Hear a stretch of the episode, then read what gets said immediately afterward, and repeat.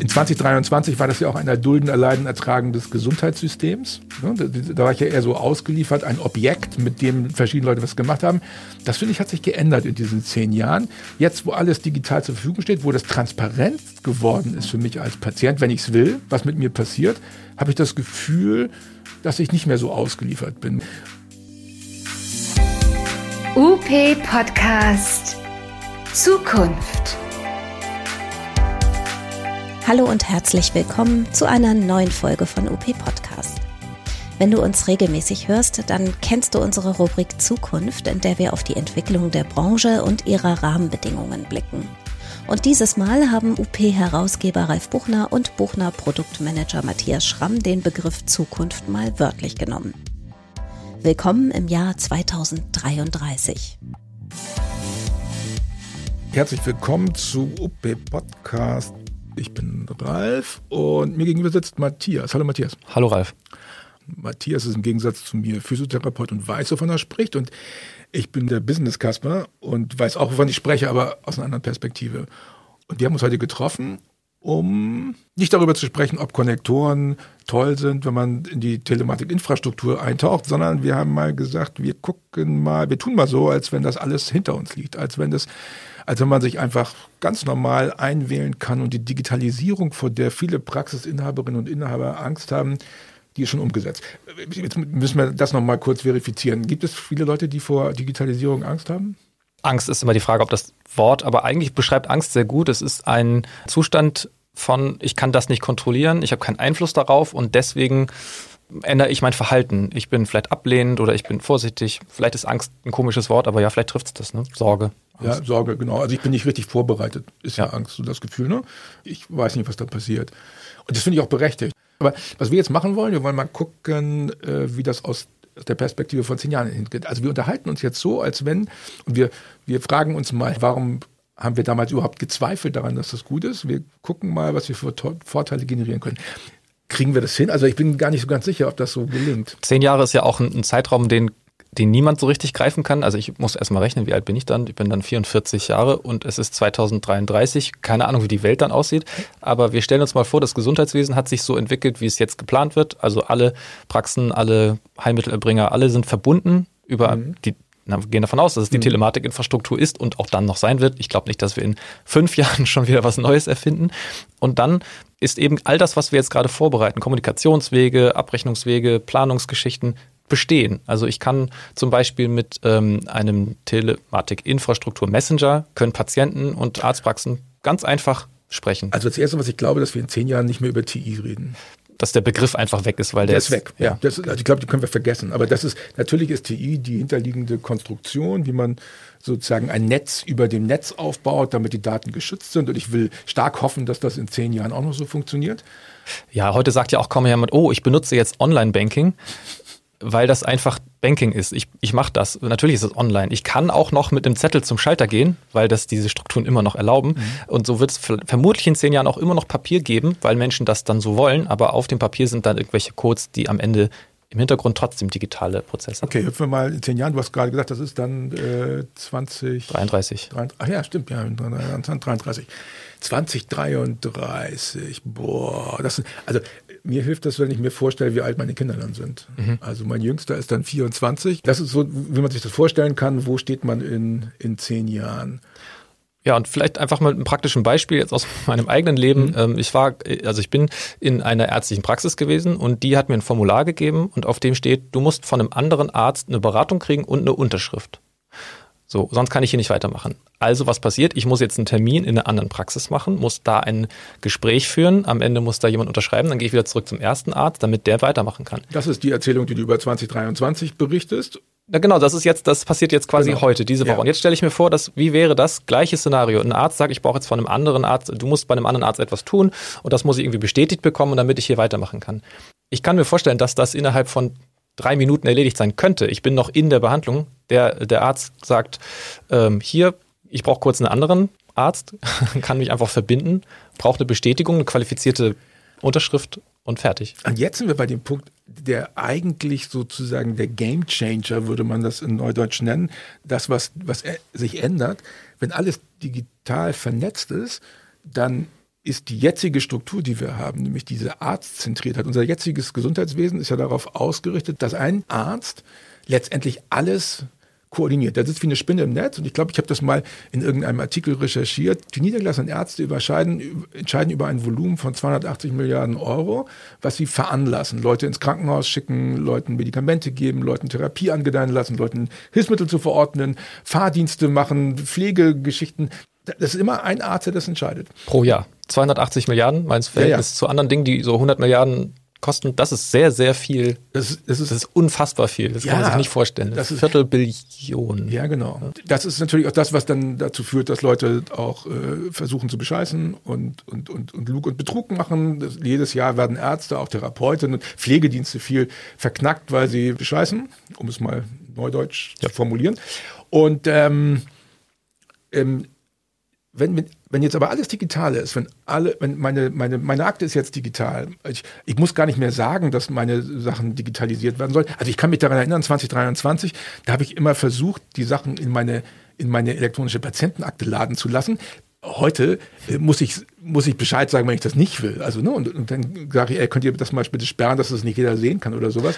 Na, beziehungsweise gehören dir ja deine Daten, deine Digitalisierung, deine deine Dokumentation ist ja dein Eigentum. Das heißt, du hast da immer Zugriff drauf. Also wenn du etwas analog haben möchtest, dann kannst du das selber tun. Aber ich habe meine Daten zum Beispiel freigegeben für die Forschung. Also ich habe gesagt, ich will ich will, dass meine Daten ja. zu Forschungszwecken genutzt werden weil ich schon will, dass sich Sachen auch weiterentwickeln. Ja. Und da ich, als meiner Kinder hatte ja Leukämie, und da habe ich gelernt, wie gut es ist, wenn man auf große Mengen von Daten zugreifen kann. Insofern habe ich meine ganzen Familie gesagt, Leute, ihr gebt bitte alle Daten frei, wir haben davon profitiert, dann können wir das auch weitergeben. Ja. Aber ich weiß, dass andere Leute das kritischer sehen und das eben nicht wollen. Aber was ich schon wahrnehme, ist, dass sich diese Rolle des Arztes als Spinne im Netz, die wir 2023 noch hatten, dass sich die fulminant geändert hat. Weil das ist gar nicht mehr notwendig, dass die Ärzte das machen, sondern ich habe das Gefühl als Patient, dass ich mehr Kontrolle über meine Versorgung habe. Dadurch, dass alle Daten da sind, ich immer jederzeit sehen kann, was ist. Und das hat dazu geführt, dass ich bei den Ärzten erlebe, dass die so ein bisschen frustrierter sind, weil die nicht mehr alles kontrollieren, weil die nicht mehr der Punkt sind. Und ich nehme wahr, dass andere Leistungserbringer, also du als Physiotherapeut zum Beispiel, dass du eine andere Rolle spielst. Ist das durch die Digitalisierung gekommen? Ja, und es wurde auch immer versprochen, dass die Patientensouveränität und die Patienten, die haben mehr Kontrolle, also mehr Einfluss auf das, was passiert. Am Ende ist dann ja auch dieser Begriff Compliance von früher wurde dann irgendwann durch Adherenz ersetzt. Also mhm. Also eigentlich eine, wie gut passt das beides zusammen? Also wie gut klebt eigentlich Arzt und Patient? Und ich glaube, dass das Adherenzthema auch bei ähm, Arzt- und Therapeutenkommunikation ein Thema ist. Dadurch, dass man schneller und einfacher kommuniziert, dass alle auf die gleichen Daten zugreifen können, wird dadurch mehr Augenhöhe hergestellt. Ob, mhm.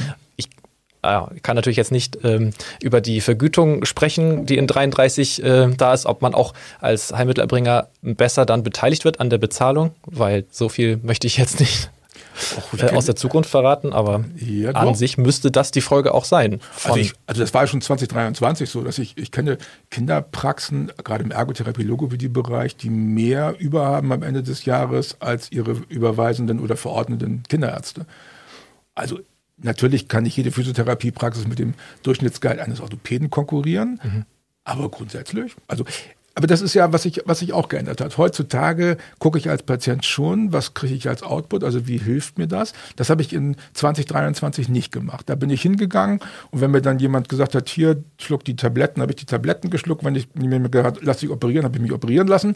Das ist weggefallen. Ich habe wahrgenommen, dass ich, dass ich meine, meine dieses Patient kommt ja von Erdulden, Erleiden, Ertragen. Mhm. Das bezieht sich eigentlich auf die Krankheit, aber ich, in 2023 war das ja auch ein Erdulden, Erleiden, Ertragen des Gesundheitssystems.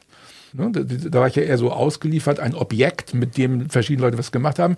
Das finde ich hat sich geändert in diesen zehn Jahren. Jetzt, wo alles digital zur Verfügung steht, wo das transparent geworden ist für mich als Patient, wenn ich es will, mhm.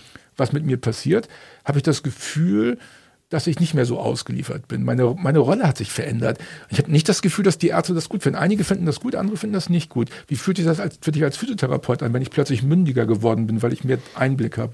Ich glaube, dass, dass, sich, dass es nicht so eine negative Auswirkung hat wie bei den Ärzten, weil Heilmittelerbringer sowieso immer eine andere Position hatten und mehr ähm, direkt mit Patienten zusammenarbeiten und dann eine, eine, ähnlichere Ebene haben. Ungewohnt ist es trotzdem. Ich glaube, ungewohnt ist auch das interdisziplinäre oder viel interdisziplinärere Denken und Arbeiten. Ähm, ich glaube, dass dass da am Ende mehr Gutes bei übrig bleibt, äh, geblieben ist. Du sagst interdisziplinär, das ist für mich eigentlich ein Begriff, der in 2023 gehört. In 2033 erlebe ich nicht interdisziplinär, sondern in 2033 erlebe ich meine Erkrankung, meine Lebensqualität. Ich finde, das hat sich verbessert. Es fragt keiner mehr, wer hat denn das gesagt, sondern alle fragen nur noch, wie zahlt das ein auf den Benefit, den du dir erwartest von deiner Krankheit? Mhm. Oder nehme ich das falsch wahr? Das ist ja Patientenperspektive. Ich ja. als Therapeut bin natürlich trotzdem Physiotherapeut. Ich bin ja nicht ein alles Heilmittelerbringer, auch wenn man in äh, Einrichtungen auch mit anderen äh, Berufen zusammenarbeitet. Aber ich glaube, du kannst inzwischen auch Hilfsmittel verordnen, wenn ich das richtig sehe. Du kannst es ja. sogar direkt abgeben. Ne? Ja. Vor allen Dingen ist das kein, kein großes Thema mehr mehr sowieso Abrechnung, wenn man so zurückdenkt, vor zehn Jahren war Abrechnung immer noch so ein Hauptthema. Also auf jeder Messe war Abrechnung immer so ein Riesending und ständig wurde darüber berichtet. Abrechnung ist so in den Hintergrund gerückt, wie, naja, wie eben Online-Banking auch einfach kein Thema mehr ist, über das man spricht, äh, es einfach das Normale ist. Der ganz normale Ablauf. Ich erbringe Leistung, und sage, ja, erbracht und dann ist Geld auf dem Konto. Da ist kein, kein großer Verzug mehr dazwischen. Ja, genau. Das war so wie 2023, konnte man das schon sehen, wenn man bei Amazon irgendwas bestellt hat. Dann ging es darum, welch, welches Produkt will man haben und so weiter. Mhm. Der Bestellvorgang selbst hat spielt überhaupt keine Rolle. Das wird irgendwie abgebucht, irgendwie. Und wenn man es zurückgeben will, kann man es zurückgeben. Das war völlig easy. Und ich glaube, mhm. das haben wir jetzt in 2033 auch erreicht, dass es im Gesundheitswesen genauso ist. Ne? Wenn ich eine Leistung habe, dann wird die von der Kasse bezahlt. Ähm, und das Einzige, was die Kasse fragt, ist, hat es dir Patient was gebracht? Mhm. Das ist die einzige Frage, um die es geht. Auch das ganze Theater um diese Wirtschaftlichkeitsgeschichte und Budget, alles Schnee von gestern, weil ich auch als Patient viel mehr beteiligt werde ich werde auch finanziell mehr beteiligt, würde ich mal vermuten, jetzt in 2033. Ne? Als Patient? Ja. Ich glaube, ich muss mehr Verantwortung übernehmen für das, was mir passiert.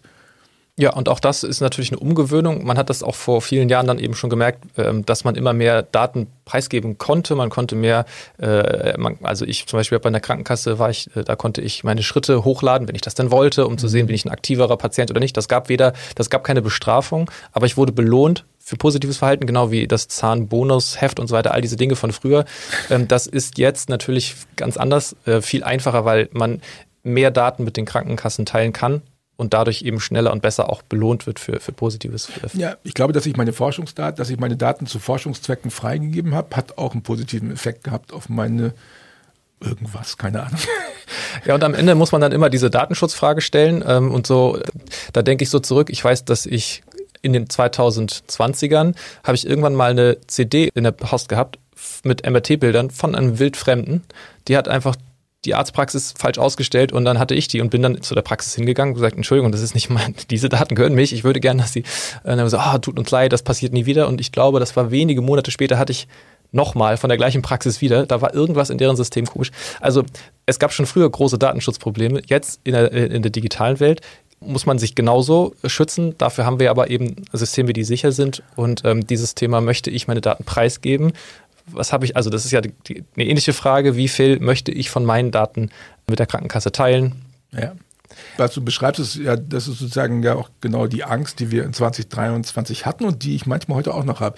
Wenn eine CD zu dir falsch geschickt wird, dann ist das relativ unproblematisch. Dann kann man den Schaden genau eingrenzen und kann sagen, okay, sowas darf nicht passieren. Dann kann man die Leute dafür bestrafen, aber das geht nicht sofort viral. Wenn ich mir vorstelle, dass jetzt ein Leck in meinen Daten drin ist und alle Welt kann sehen, dass ich, weiß nicht, inkontinent bin oder was auch immer mit einer Windel rumlaufen muss, das wäre mir sehr peinlich. Mhm. Das ist dann sofort auf Social Media unterwegs oder in irgendeinem Podcast wird das breitgetreten. Das will man ja eigentlich nicht. Das heißt, die, wenn du alles in der Cloud hast, ist die Gefahr schon größer, dass ein Datenleck oder ein Fehler eine viel größere Wirkung entfaltet als eine verschickte CD.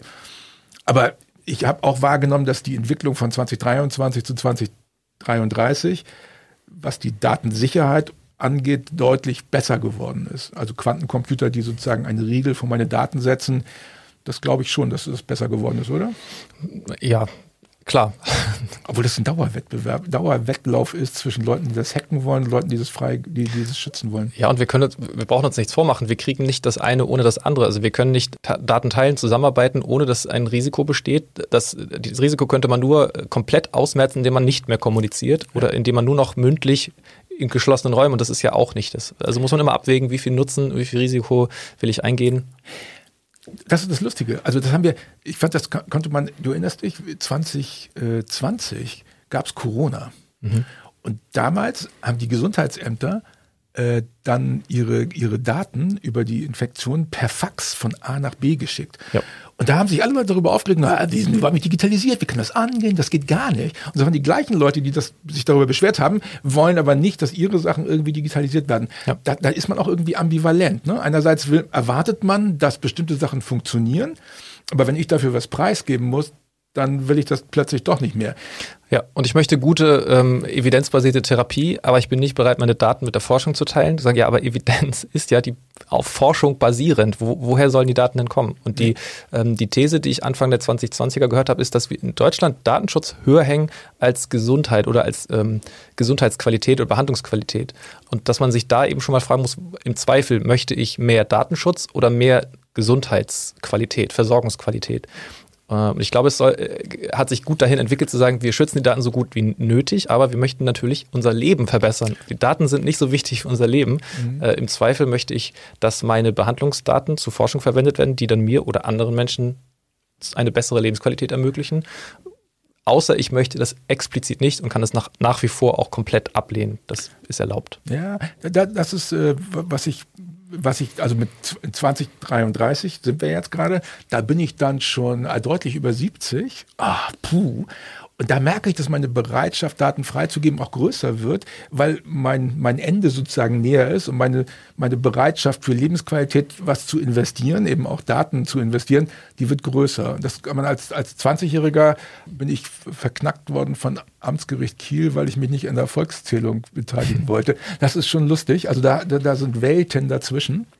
Also ich glaube, dass, dass das auch mit der Lebenssituation zu tun hat, wann man bereit ist, was zu machen. Das muss letztendlich jeder Patient selbst entscheiden. Mhm. Was ich schon wahrgenommen habe in 2023, dass wir Patienten manchmal das Recht abgesprochen haben, diese Entscheidung selbstständig treffen zu können. Ist das okay, dass man Patienten nicht zutraut, mit ihren eigenen Daten umgehen zu können? Nein, das ist nicht okay, weil, weil die Patienten die Hoheit haben über eigene Daten. Äh, und wenn man das gesetzlich so festlegt, dann muss man das auch leben. Also Bevormundung ist nie positiv.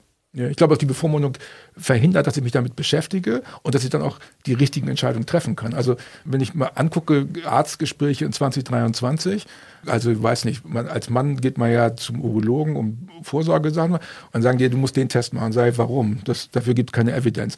Na, dann eben nicht. Dann denke ich so, hä, warum redest du mit mir nicht vernünftig darüber? Wir können ja, das kann man ja austauschen. Aber der ist beleidigt, weil er kein Geld mit mir verdienen kann, das war es dann auch. Mhm. Und das finde ich jetzt in 2033 besser. Ich habe inzwischen mehr Informationen und ich kann viel fundiertere Entscheidungen treffen, weil ich plötzlich beteiligt werde an ja. solchen. Ich werde als Patient auf Augenhöhe wahrgenommen. Und das war für mich der größte Vorteil in dieser Entwicklung, dass zunehmende Digitalisierung zu mehr Augenhöhe für mich als Patient geführt hat.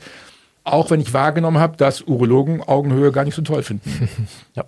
Also insofern kann Digitalisierung Vorteile haben. Kann es sein, dass wir als, als Leistungserbringer in 2023 Schiss davor hatten, dass Patienten Augenhöhe gekriegt haben? Ja, wir haben das ja gemerkt, wenn wir Veranstaltungen Anfang der 20er ähm, gemacht haben, dass Kolleginnen und Kollegen unglaublich Angst davor hatten, dass in ihre Dokumentation Einblick genommen wird. Wo natürlich schon damals Quatsch war, dass es ihnen, die Dokumentation ihnen gehört, die gehört ja dem Patienten. Äh, und dass man da irgendwelche kryptischen Abkürzungen verwendet, die praxisintern verstanden werden, aber sonst niemand. Das war ja schon damals nicht sinnvoll. Und dadurch, dass jetzt alle gemeinschaftlich raufgucken, es gab äh, Standardisierung für Formulierungen, es gibt SEF und verschiedene Codes, die dann einfach irgendwann automatisch mit verwendet werden, sodass man nicht nur innerhalb von Deutschland, sondern auch darüber hinaus Daten interoperabel benutzen kann, lesen kann, zugreifen kann. Und das ist einfach ein komplettes Umdenken beim Erstellen, aber eins, das am Ende für alle einen Vorteil hat, also auch für die eigene, ja, für den Anspruch, die eigene Therapie, sie ordentlich zu dokumentieren wir haben doch den 2023 haben alle Heilmittelerbringer, da gab es ja die, sollte ja das Berufsgesetz verändert werden der Physiotherapeuten, da ging es darum, wollen wir akademisiert sein oder nicht akademisiert sein. Aus heutiger Sicht lächerlich. 2033 lacht man darüber und sagt, okay, wer in dem System arbeiten muss, muss auch einen gewissen Level an Know-how haben. Ähm, aus 2033er Sicht war 2023 die Angst, dass mir jemand über die Schulter guckt und mir Fehler nachweist, immer größer als die Lust, auf Augenhöhe zu diskutieren. Kooperation. Kooperation. Ja. Was, was würde man aus heutiger Sicht, aus 2033 Sicht dann sagen äh, zu den Leuten, die in 2023 sagen und sagen, oh, ich will nicht, dass jemand mir in die Dokumentation guckt. Warum sollte man das machen? Ähm, weil das, was am Ende dabei rauskommt, das Outcome eben eine bessere Qualität für die Patienten ist. Und am Ende können sich doch darauf alle einigen, wir wollen, dass die Patientenqualität, die Lebensqualität der Patienten steigt. Und alles, was dazu dient, ist gut. Und Dokumentation steigt Lebensqualität? Dokumentation führt dazu, dass, dass alle, die beteiligt sind an der Behandlung, mehr und bessere Informationen haben, bessere Entscheidungen treffen können und dadurch den Patienten besser betreuen können. Das ist eine ganz einfache Logik. Das fand ich auch mal als Widerspruch 2023. Da haben immer alle gefordert, ich will die für die Röntgenbilder sehen, ich will die Arztberichte, ich will die OP-Berichte sehen. Und gleichzeitig waren sie nicht bereit, Therapieberichte zu schreiben und ernsthaft darüber zu berichten. Das war, ja auch irgendwie ein Widerspruch, den niemand so wirklich gesehen hat. Ne? Ja, und der dann auch irgendwie zu Unverständnis auf beiden Seiten. Also wenn ich, ich stelle mir vor, ich bin irgendwie Orthopäde und denke mir, da ist ein Therapeut, der möchte jetzt wieder irgendwo bei mir reinschauen und ich kriege von ihm keine Berichte. Ja, was ist das? Wir wollen doch zusammenarbeiten an der Gesundheit unserer Patienten. So. Insofern ist, hat die Digitalisierung, die zunehmende eigentlich eine strukturelle Veränderung gebracht. Das, das ist der Hauptimpact. Ne? Also, dass man jetzt Termine online buchen kann oder dass man viel über Videoconferencing macht oder sowas, das ist sozusagen Abfallprodukt, Nebenprodukt ja. und auch dieses Bezahlthema und so weiter. Der Hauptunterschied ist tatsächlich, dass wir durch die Digitalisierung das gesamte System des Gesundheitswesens, wie wir es in 2023 gekannt haben, komplett umgekrempelt haben. Ja, es hat sich mehr auf eine Ebene, also die, die Ebenen haben sich, die haben sich angenähert. Patienten, mhm. Therapeuten, Heilmittelerbringer, Ärzte, Apotheken, Krankenhäuser, alle sind etwas näher zusammengerückt. Das gefiel denen, die vorher weit oben waren, weniger als denen, die sowieso im System immer weiter unten standen. Aber am Ende ist ja wichtig, auf welcher Ebene landen die Patienten, wie gut geht's denen und darauf glaube ich, können sich im Rückblick alle dann einigen, es hat der Patientenlebensqualität gedient. Also hat, war das den ganzen Aufwand wert. Okay, wobei das für einige Kolleginnen und Kollegen in 2023 so war, dass sie gesagt haben, ich will das auf keinen Fall und ich habe überhaupt keinen Bock darauf und damit will ich mich nicht nochmal beschäftigen, ist irgendwie zu kurz gesprungen. Also ich merke jetzt so, ich bin jetzt 2033 bin ich dann boah, ja, deutlich über 70 und ich merke, wenn ich als mündiger Patient agieren will, dann ist es schlau, dass ich mich mit technischen Systemen beschäftige. Wobei kein Mensch spricht heute mehr von technischen Systemen, sondern es ist einfach ganz normaler Standard. Ja, aber hätte ich 2023 sagen können, was ich 2033 mache? Nein, das ist, ist schwierig. Ne? Man kann sich das ganz schwer vorstellen, so zehn Jahresschritt. ja. ja.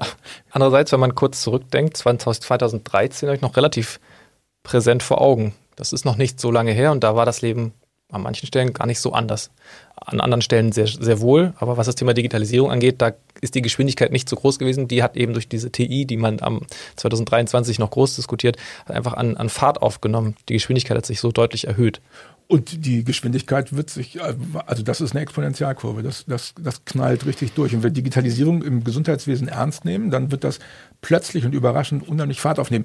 Ich weiß noch, dass äh, in 2023 der strategische Experte, der für die Strategie der Gematik zuständig ist, der hat gesagt, ah, Leute, das ist gar nicht die Frage, ob wir elektronische Patientenakte oder nutzen oder nicht, sondern irgendwann wird der Moment kommen, wo eure Patienten sagen, lass uns doch mal meine elektronische Patientenakte gucken. Und dann merkt ihr, dass ihr da mitspielen müsst. Das kommt plötzlich unerwartet. Und ich habe das mal erlebt, dass ich in Zug saß und der Einzige war, der noch ein Papierticket hingehalten hat, gesagt, wie bist du denn drauf? Ja, das drucken ja immer noch Leute jetzt in 23 gerne ihre Tickets noch aus. sicher ist sicher. Ja. Äh, da habe ich irgendwann mit aufgehört und dann, das funktioniert schon auch. Aber ist ja auch in Ordnung zu sagen, es gibt diesen anderen Weg auch. Man darf das auch weiterhin tun. Ja, Warum nicht? Wenn ich jetzt in 2023 bin und überlege, mache ich den ganzen Käse noch, äh, glaubst du, dass man auch in 2023 und 2024 und 2025 schon ähm, ähm, irgendwelche, irgendwelche Vorteile dadurch gewinnt, dass man sich mit Digitalisierung beschäftigt?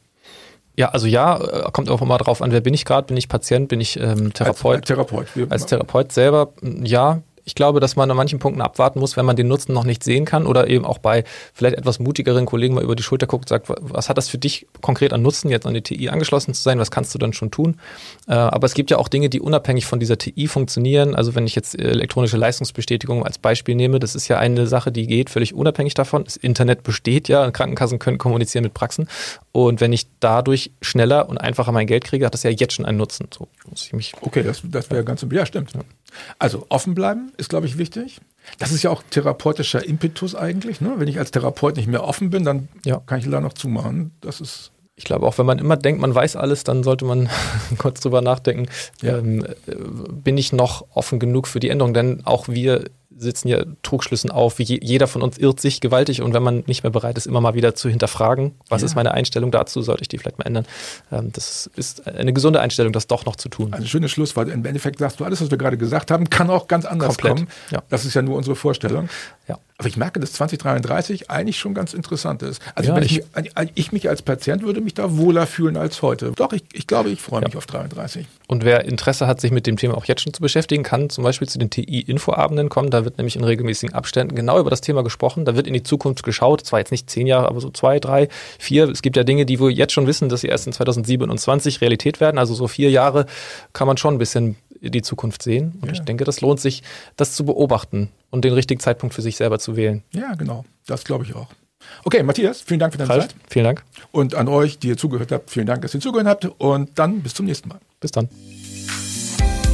Das war UP Podcast, der Podcast rund um Therapie und Praxis. Wir sprechen hier über Praxismanagement, Praxisalltag, über Teamführung und über Fragen zur Zukunft der Heilmitteltherapie. Immer donnerstags kannst du eine neue Folge hören, dort wo du deine Podcasts am liebsten hörst. Folg uns und teil uns auf Instagram oder Facebook und hinterlasse uns deinen Kommentar und deine Bewertung. Bis zum nächsten Mal.